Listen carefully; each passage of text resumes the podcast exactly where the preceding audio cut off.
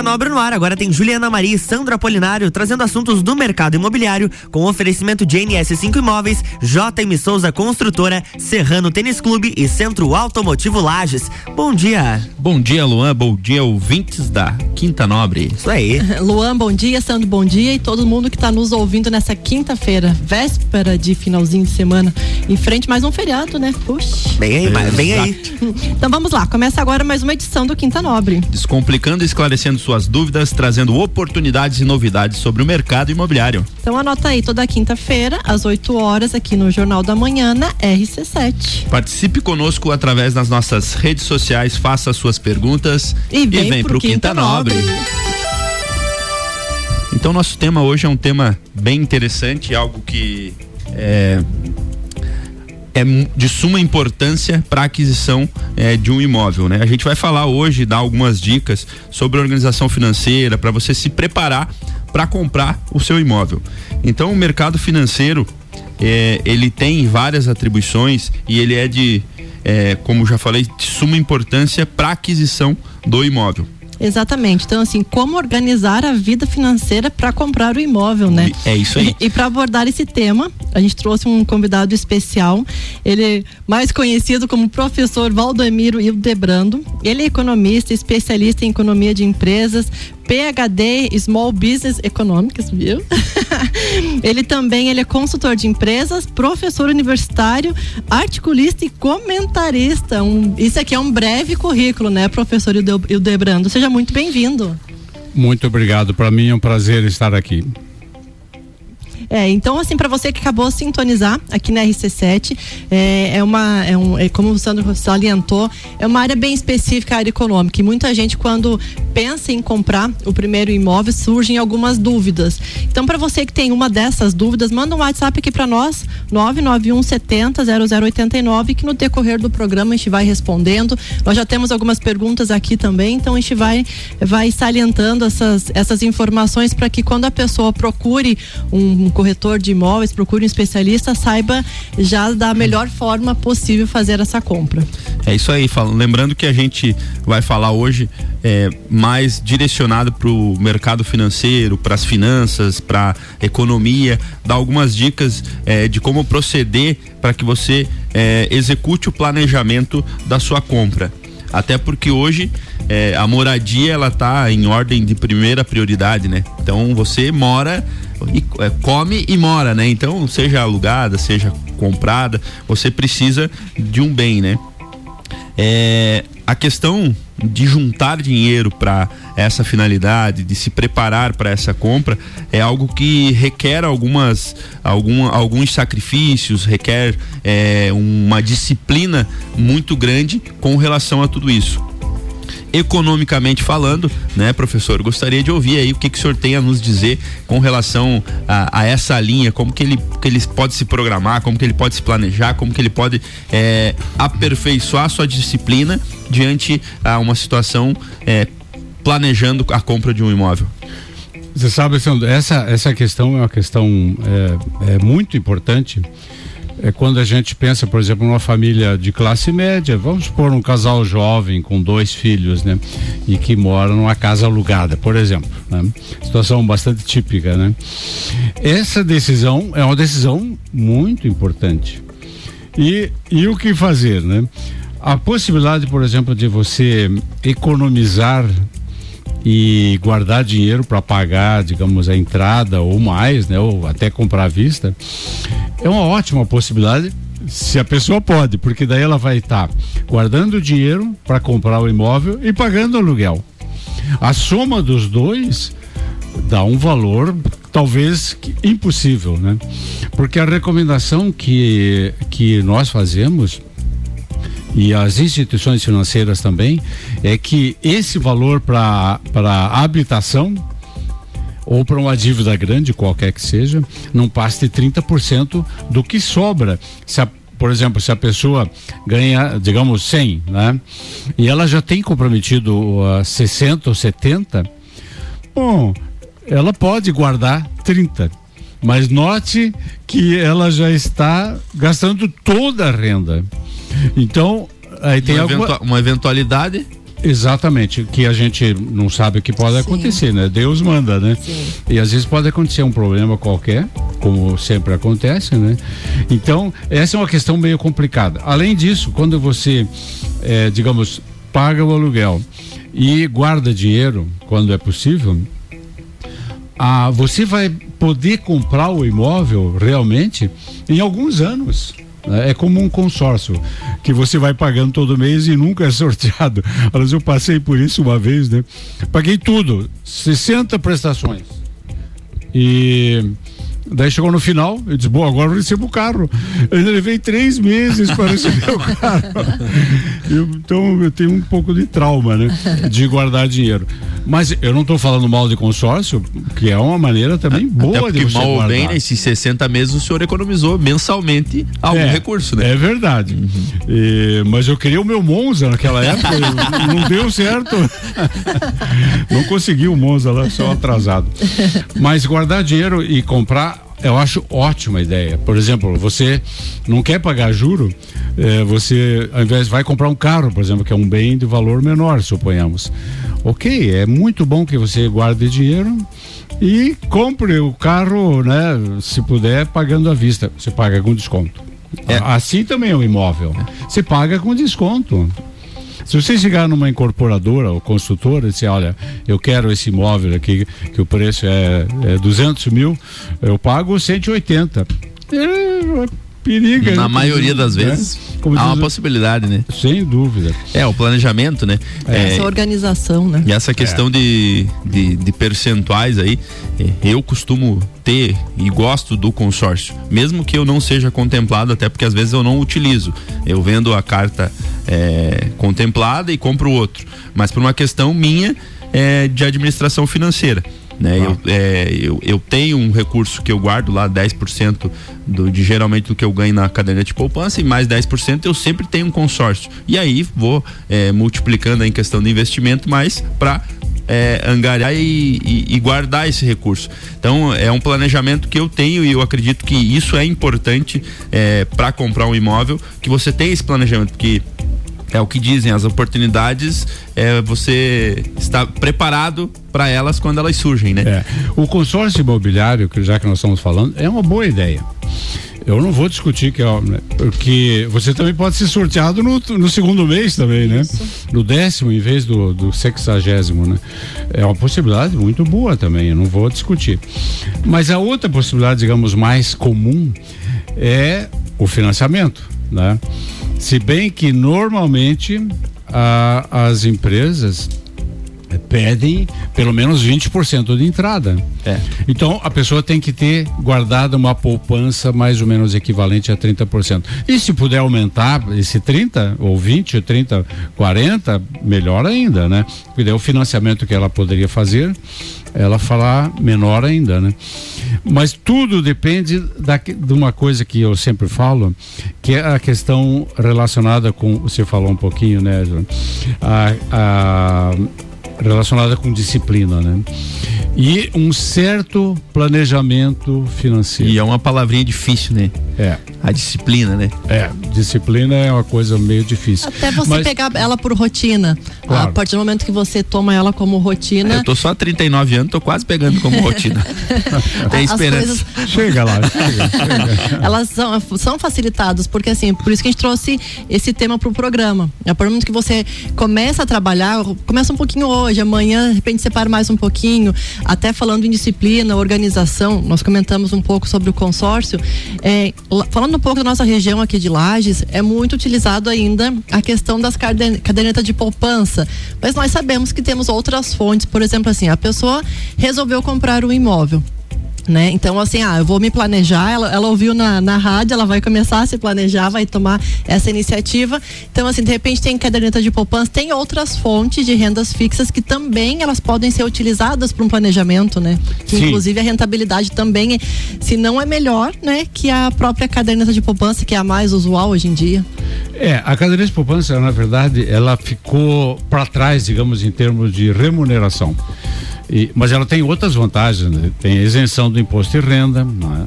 e tem a, a, liquidez, isto é, a disponibilidade imediata. Imediata. Né? Tem a garantia do governo federal, né? Então, ela tem uma porção de vantagem. E é por isso que o povo brasileiro ainda né? continua, ainda continua, ainda continua. se utilizando mesmo, dela. Mesmo recebendo uma remuneração menor que, que a inflação. Vou, que eu vou dizer é miserável. É. É, porque existem outras coisas muito mais atraentes do ponto de vista de juro. Daí, daí você tem.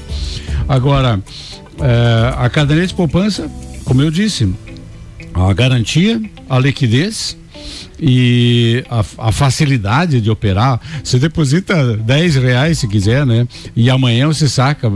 Então ela é muito boa nesse aspecto. E já os outros títulos já têm uma certa rotina, digamos, é um pouco diferente.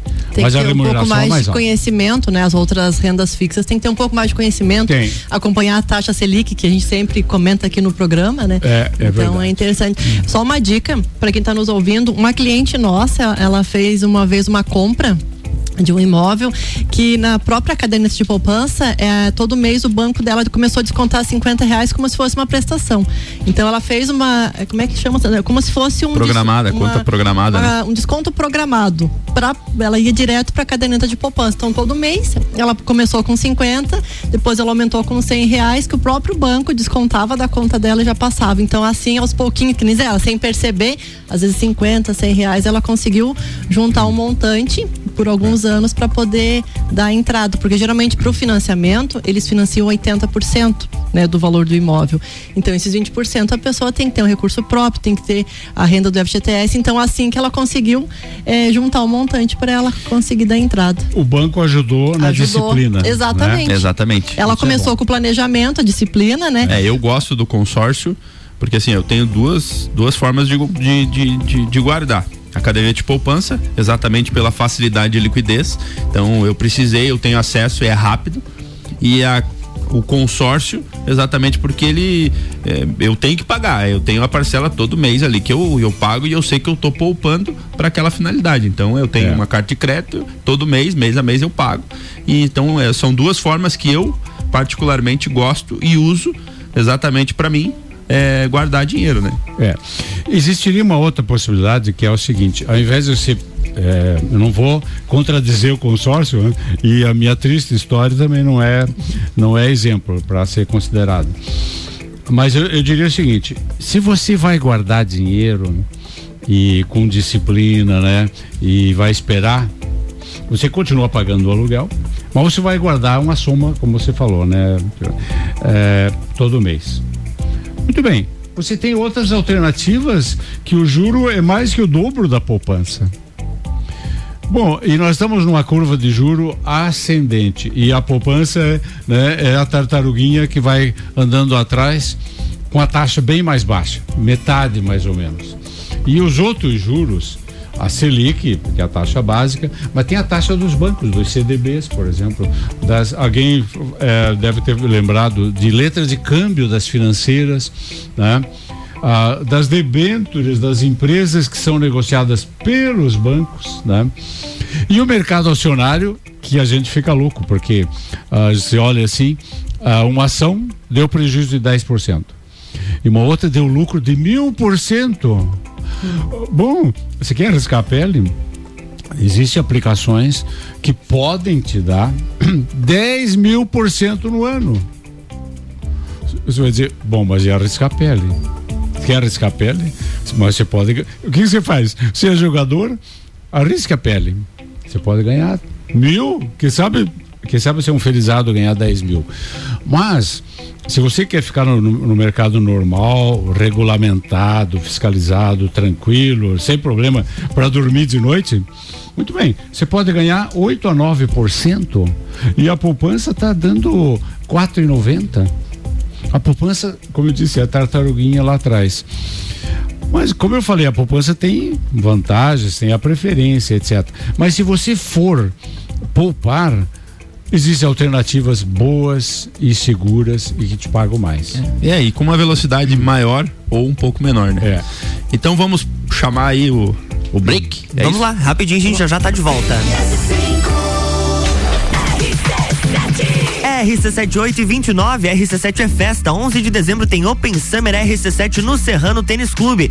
Você, enquanto isso, curte a nossa programação aqui no Jornal da Manhã com a coluna Quinta Nobre, no oferecimento de NS5 Imóveis, unindo pessoas ideais e sonhos. JM Souza Construtora, qualidade e sofisticação na construção do seu sonho.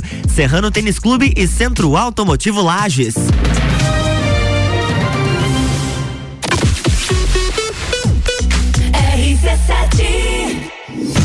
Grande Prêmio São Paulo de Fórmula 1. Cobertura RC7 tem o oferecimento. Mestrecervejeiro.com. Visite nossa loja na Via Gastronômica e viva a cultura cervejeira. confiança e qualidade em seu serviço. Aonde seus sonhos se tornam realidade.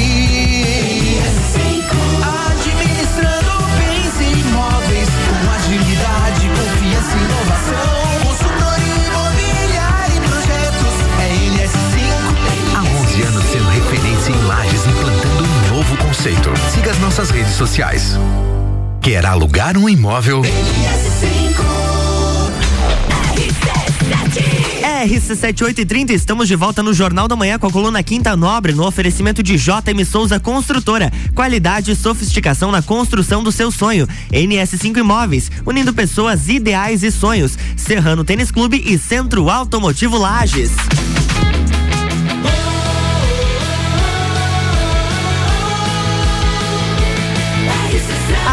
No seu rádio tem 95% de aprovação. Grande Prêmio São Paulo de Fórmula 1 na RC7. E antes da gente voltar com a nossa coluna Bloco 2, temos Ricardo Córdova com a gente. Fala aí, Ricardo, bom dia. Bom dia para você ligado na RC7. Bom dia mais uma vez, Luan Turcati. Para você que tá aí no Jornal da Manhã, quase começando a RC7 News também. Tô aqui direto de Alfredo Wagner. Tô parado no posto American Oil GNV para dizer para vocês o seguinte: é, 33 reais de gás eu gastei é, de Lages até aqui. Acabei de abastecer, então já é uma primeira prova de que realmente vale muito a pena o GNV. Mas isso é só uma experiência inicial. A gente vai falando mais para vocês daqui a pouco, diretamente de Florianópolis. Chegando no aeroporto, a gente manda mais informações. É a RC7 para a cobertura do Grande Prêmio São Paulo de Fórmula 1. RC7 é número 1 um no seu rádio, tem 95% de aprovação. Grande Prêmio São Paulo de Fórmula 1. Oferecimento. CVC Lages, Nani Comunicação Visual, Irmãos Rossi, Mestre Cervejeiro.com, Fast Burger, Planalto Corretora de Seguros, American Oil, Super Bazar Lages. Jornal da Manhã.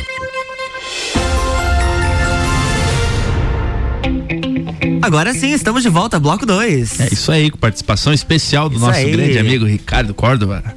Então vamos lá, gente. Para você que está é, sintonizado conosco, estamos falando hoje sobre como organizar a vida financeira para comprar um imóvel, dando dicas, falando um pouco sobre o mercado, a economia e é, trazendo informações que podem ser de suma importância para que você consiga realizar o seu sonho. É isso aí. E é um tema muito importante. Um detalhe, além da questão financeira, que a gente sempre gosta de salientar alguns pontos específicos que no decorrer as pessoas não vão é, dando total importância para essa área.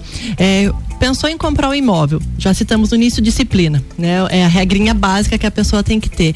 E depois, alguns pontos que a gente gosta de, de, de ressaltar, por exemplo, assim, se casou, quando for comprar o imóvel, ingressar com financiamento, é, comprando aquele imóvel, imagine se de repente vai querer ter filhos ou não para poder aumentar a casa. Ela já está no financiamento, precisa fazer uma reforma ou não, uma ampliação então são alguns itens também que a gente gosta de ter aqui para que a pessoa tome cuidado, né? Essa organização financeira requer esses pontos. A pessoa vai mudar de emprego, está numa ascensão no emprego, precisa de algumas viagens, então tudo isso requer uma atenção. Isso também faz parte da organização financeira para comprar o imóvel. É, hoje especificamente a gente está é, dando ênfase para o financeiro. Sim. Mas existem várias outras atribuições para o planejamento que devem ser levadas em conta para a aquisição do imóvel. Sim.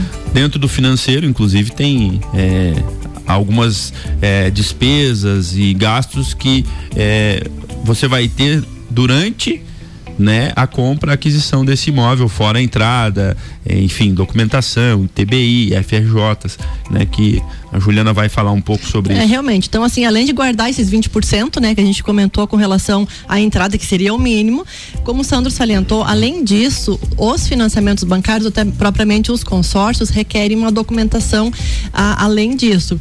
Que tem, tem dois, aqui para nossa região é 2% de TBI tem FRJ, são custos que a pessoa tem que pagar no ato da contratação. Então, assim, você que está se planejando aí para comprar um imóvel, vai ingressar com o financiamento ou propriamente o consórcio, tem a sua caderneta de poupança ou uma renda fixa, ótimo, já tem a sua entrada.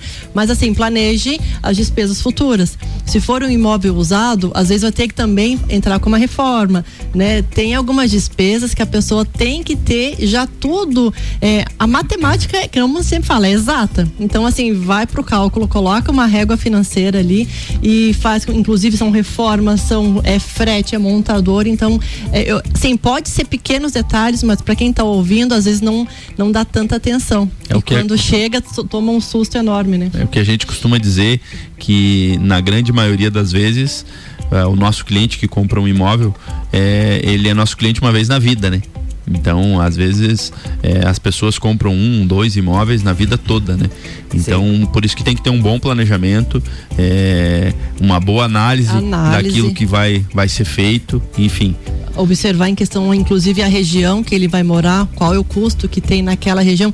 Lages é um pouquinho mais fácil porque é, a distância não é tão grande, mas para grandes centros, é, o custo de vida naquele bairro, naquela região, ele pode influenciar diretamente na questão financeira familiar. Nós temos, uma, inclusive, uma pergunta, né, Luan, do Isso Instagram. mesmo, porque além do nosso WhatsApp, o 991 70 0089, você pode participar pelo arroba rádio RC7. E a Mirelle mandou aqui pra gente, tem um imóvel locado há dois anos e pago mil e oitocentos reais. Vale mais a pena sair do aluguel e comprar o meu apartamento?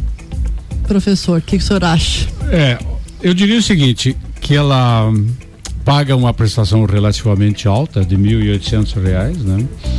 E na minha opinião, trocar aluguel por uma prestação de financiamento vale a pena. Eu acho que não há como discutir é, em favor do aluguel, a não ser uma pessoa muito rica, que tenha muito dinheiro. Eu acho que o aluguel vale a pena nesse caso. Por quê? Porque ela pode especular no mercado financeiro. Ela pode, por exemplo, como eu brinquei agora há pouco, tentar ganhar aqueles mil por cento que está disponível e eu não estou brincando. Existem títulos no mercado financeiro, como as criptomoedas, né, os bitcoins Sim. da vida, que podem te dar uma fortuna. Bom, então uma pessoa rica, na minha opinião, ela deve alugar.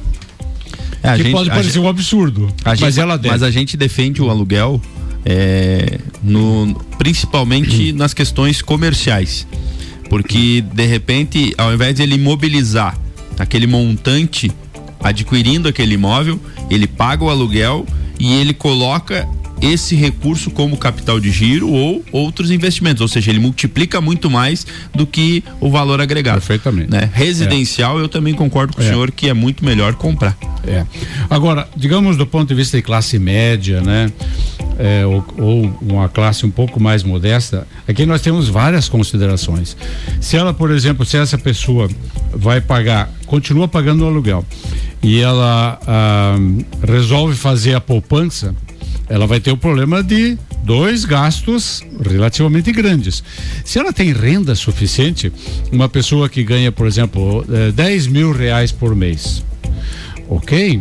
Ela pode fazer, dependendo de algumas condições, essa, essas duas coisas.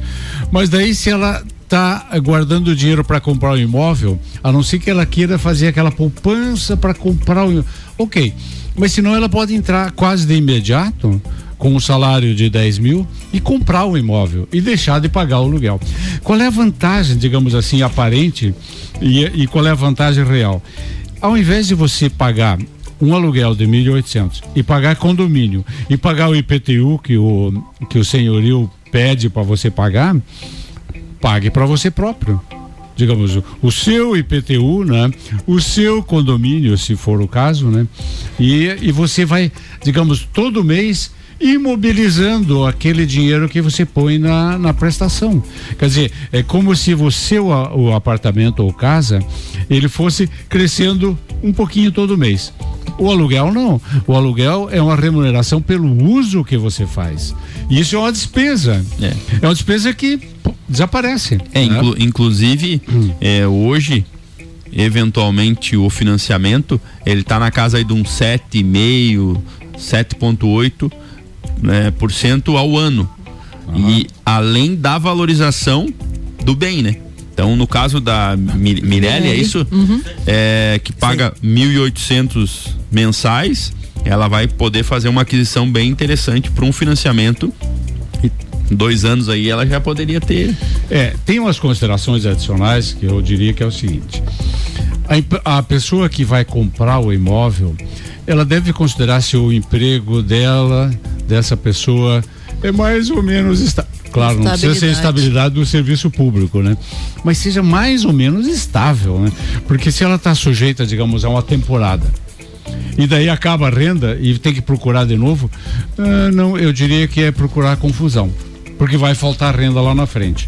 Segundo, uh, essa pessoa deve considerar, além dos pagamentos, eu acho que você mencionou agora há pouco, né, Juliana, a questão do imposto, né?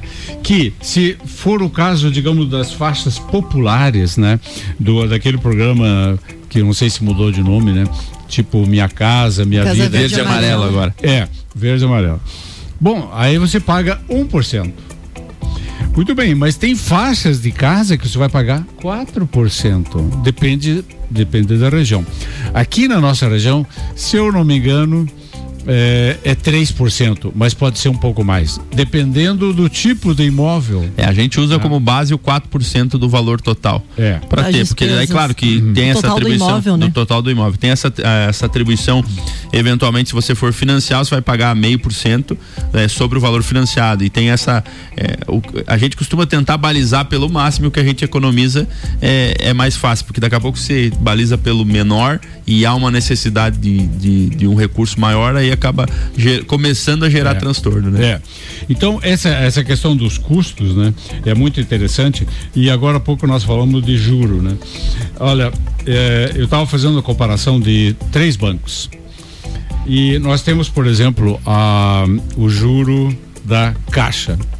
Na verdade, são quatro tipos de juros, cada um com a sua especificidade. Mas vamos supor o seguinte: vamos supor uma taxa fixa mais TR, que também é muito comum, mas pode ser, pode ser até a, a taxa fixa mais poupança. Pode ser a taxa fixa, o mais o IG, não sei se o IG, o, o INPC. INPC. INPC. Então, você opta, tem um pequeno cardápio aí com pequenas diferenças e sutilezas, né, para você entender. Mas vamos supor o seguinte, que você tem uma taxa fixa mais TR. Então, você vai na caixa e ela te diz assim: Olha, a taxa de juros é 7,80 por ano. Na verdade, não é bem assim. Porque tem alguns outros custos e tem a, a questão da, da, capitalização da taxa, etc. Na verdade, é 9,20. Que é o juro efetivo. O juro, exatamente. Ou o custo efetivo, custo o juro efetivo, efetivo é a mesma coisa. Aham. Então você pensa assim, muito bem, então são 9%. E a tendência disso aí é, na minha opinião, andou muito baixo, agora está numa tendência de alta, ele vai até o começo do ano é, e depois, na minha opinião pessoal, vai haver, digamos, uma, uma baixa moderada. Só que o ano que vem nós temos um ano de brigas e disputas, que é um ano eleitoral, uhum. e não sabemos o que, que isso contamina a economia, né? Muito bem, se não, não houver contaminação, a tendência então é que esse 9,20 efetivo minha opinião pessoal, vai cair entre sete e pouco, acho que mais bem que você falou, né? Sete e pouco é alguma coisa. Digamos que caia de nove para sete. Bom, esse é um juro razoável para um imóvel, digamos, nos nossos termos. Porque se você morasse na Holanda, você ia pagar dois e meio, né? E ia reclamar ainda, que é muito caro. Então, agora, se você for, por exemplo, no Bradesco, o Bradesco vai te oferecer custo efetivo, comparando com 9,20 da Caixa, ele vai te oferecer 10,2. Você vai dizer, ó, oh, deu uma subidinha e tal. Bom, então vá no Itaú. O, o, o Itaú vai te oferecer 10.2, a mesma coisa. Na verdade é 10.23 do Itaú e 10,24 do, do Bradesco. Bom, então você vai dizer, o que? Os bancos privados, o Santander, por exemplo, vai te oferecer a mesma coisa. Por quê? Aí temos uma situação interessante que o mercado oferece isso no momento, porque você pode ir num outro banco menor, e talvez ter a sorte de pegar uma taxa um pouquinho inferior, o que eu não acredito. Então, eu diria que a Caixa e esses grandes bancos, eles te oferecem essas taxas das quais é muito difícil você escapar. Uhum. Uh, é possível, então, que você tenha sorte trocando de indexador, ou seja, em vez de TR, o, o, o INPC, é, o, então a, a, taxa básica, a Selic, você pode também optar pela Selic. Muito bem, você pode ter nuances, digamos, pequenas diferenças aí, mas não muita. Né? Porque é, afinal, o... só desculpe, por que nuances e pequena diferença? Porque o banco não é bobo. Como diz o ditado, não existe café grátis, né? Não, não. Mas não é, é, interessante que, que a gente está falando dessas taxas bancárias é, por via de regra, tá? Uhum. Elas oscilam e elas uhum. podem ter algumas diferenças conforme o relacionamento com as instituições. Então elas podem ser maiores quanto menores. A gente está falando de uma média e de uma variação mercadológica, né? Professor, Sim. infelizmente chegamos no fim de mais um é programa, passa muito rápido. É, gostaria de agradecer né, a sua disponibilidade em estar aqui conosco, repassando um pouquinho do conhecimento, vasta, a vasta bagagem que o senhor tem nesse âmbito, na área econômica. Então, assim, a gente sabe que para comprar ah, o primeiro imóvel, seja o segundo, para comprar o imóvel, precisamos sim ter disciplina. É, com, com, poucas estratégias a gente já consegue estar tá fazendo esse planejamento para poder adquirir. Tá? Eu queria colocar suas considerações finais, né? Meu muito obrigado pela participação. A gente vai ter outras conversas futuras, de repente um próximo programa para a gente salientar outros pontos que eu acredito que são muito importantes para que quem está nos ouvindo possa se planejar e aos pouquinhos, né, ter esse, esse hábito, porque a questão de hábito, a, a questão de disciplina, não é mesmo? Verdade. Eu diria também o seguinte, Joana, que é, além dessas vantagens que nós já falamos aqui, etc., existem outras vantagens adicionais que é o seguinte: à medida que aumenta a idade do, do comprador do imóvel, essa questão da segurança pessoal da minha casa é mais importante. Então, um casal né, dos seus 25, 26 anos por aí, isso não é tão importante assim. Mas quando você pega uma pessoa, digamos, de 45 ou mais, ela vai dizer: é muito importante que eu tenha o meu teto próprio, né? Essa questão psicológica também é uma questão importante. Agora, eu antes de tudo isso aí, eu falei um pouco superficialmente disso tem que haver um pouquinho de planejamento financeiro para ver. Uh, e ele começa, sabe como? É, de uma maneira muito simples, Ricardo. Ele começa com listando a, as suas despesas do mês e as suas rendas. Digamos que você tem a renda da esposa, e a renda do marido, essas são a sua renda. Essa a soma das duas é a sua renda. E você tem várias despesas que ao longo dos meses você vai vendo a oscilação, né? Ou não. Se é muito estável, melhor para o planejamento, mas que tal se não é estável? Uhum. Por exemplo, você gosta muito de fazer churrascada para 10 amigos de vez em quando. Bom, isso aí perturba o planejamento completamente. Mas o planejamento, para enfatizar, é muito importante para saber se você vai dar um passo e não vai chegar lá na frente e ter problemas. É isso aí. É? Professor, eu também gostaria de agradecer ele dizer para os nossos ouvintes que se tiverem mais alguma dúvida, quiserem mais, mandar mais alguma pergunta, a gente fica à disposição, mas infelizmente nosso Chegamos tempo acabou. O tempo passou rápido. É Passa rápido. Na próxima quinta-feira tem mais Quinta Nobre aqui no Jornal da Manhã com oferecimento de NS5 Imóveis, JM Souza Construtora, Serrano Tênis Clube, Centro Automotivo Lages.